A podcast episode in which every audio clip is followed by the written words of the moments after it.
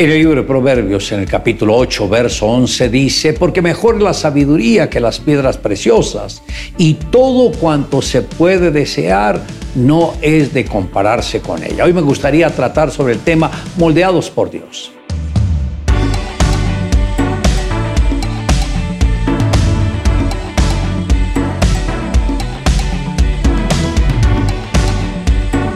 Al conocer íntimamente el corazón de Dios, podemos comprender más fácilmente la misión que Él nos ha confiado en esta tierra, entendiendo que cada uno de nosotros somos como un diamante que necesita ser pulido. Alguien que conoce acerca de los diamantes me comentó acerca del proceso de refinación que se requiere. Captó en gran manera mi atención saber los cuatro pasos fundamentales en el proceso de esta piedra preciosa, ya que encontré una gran similitud con la obra de Dios, la cual tenemos que realizar en la vida de aquellos a quien el mismo Señor escoge para que le sirvan.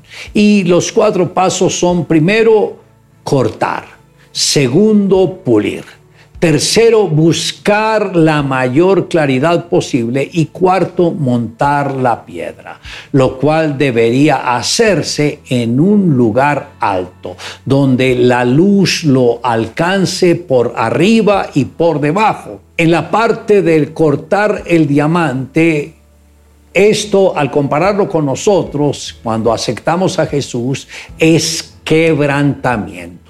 Todo aquel que sirve a Jesús tiene un gran deseo de agradar a Dios en la tarea que Él le ha confiado, pero algunos al encontrar gran cantidad de obstáculos en el camino pueden sentirse tentados a abandonarlo todo. Debemos entender que el Señor permite que pasemos por diferentes pruebas, como lo dijo el apóstol Pedro, para que sometida a prueba vuestra fe mucho más preciosa que el oro, el cual aunque perecedero se prueba con fuego y sea hallado en alabanza, gloria y honra cuando sea manifestado Jesucristo. Esto está en 1 de Pedro capítulo 1 verso 7.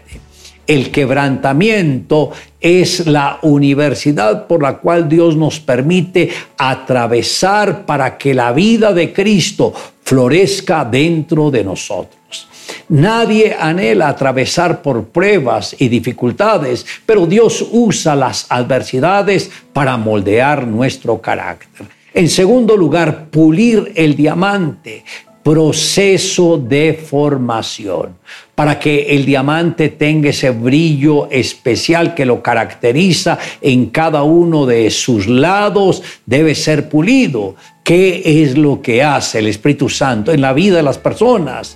Las pule, quita las asperezas que hay dentro de ellas, les enseña que pueden brillar en cada área y faceta de su ser.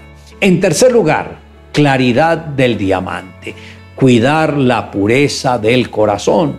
El sabio Salomón escribió, Hijo mío, está atento a mis palabras, inclina tu oído a mis razones, no se aparten de tus ojos, guárdalas en medio de tu corazón, porque son vida los que la hallan y medicina a todo su cuerpo. Y añade, sobre toda cosa guardada, guarda tu corazón, porque de él mana la vida. Esto está en Proverbios capítulo 4, verso 20. Y en cuarto lugar, montar el diamante. Y esto es el privilegio de servir a Dios. En la parábola de los talentos, el Señor no recompensó al siervo negligente que enterró el talento en la tierra y lo devolvió intacto. Él recompensó a aquel que lo multiplicó. Ahora, apreciado amigo, permítale al Espíritu Santo tomar su vida y pulirla para que esa hermosa piedra preciosa que Dios ha hecho de usted pueda brillar y pueda influenciar en muchas otras vidas. Jan Paderewski, el famoso compositor y pianista, estaba programado para presentarse en una gran sala de conciertos era una velada para recordar. Entre la audiencia de esa velada estaba una madre con su inquieto niño de nueve años. Cansado de esperar, el niño se movía inquieto en su asiento. Su madre tenía la esperanza de que el niño se animara a practicar el piano si pudiera escuchar la música del famoso Paderewski. Mientras la mujer se volvía a conversar con sus amigos, su hijo se escurrió lejos de ella, extrañamente atraído hacia el gran piano negro que estaba en el escenario. Sin ser notado por nadie, el chico se sentó en la baqueta mirando con los ojos asombrados las teclas. Colocó sus temblorosos dedos en el lugar preciso y comenzó a tocar los pollitos. El público miró el escenario y comenzaron a buchear al niño. El maestro Paderewski percibe los sonidos que salen del escenario y se imagina rápidamente lo que está sucediendo. A toda prisa agarra su saco, corre al escenario sin pronunciar una palabra. Se inclina por encima del chico desde atrás, extiende los brazos a sus dos lados y empieza a improvisar una melodía que armonizaba los pollitos. Mientras los dos tocaban, Paderewski se mantiene susurrando en el oído del niño, Sigue adelante, no te detengas, sigue, sigue tocando, no pares, no desistas. Así es con nosotros.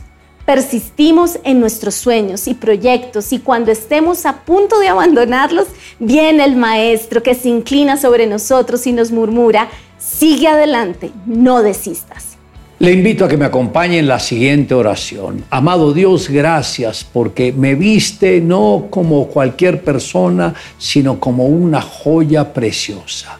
Y trataste conmigo, quitaste todas mis asperezas, me has pulido, me formaste, me diste tu carácter y por eso he podido perseverar en la fe cristiana. No permita, Señor, que me desvíe ni a la derecha ni a la izquierda en ningún momento. Te amo Dios en Cristo Jesús. Amén. Declare juntamente conmigo, mi vida adquirió valor cuando la rendí en las manos de mi Redentor.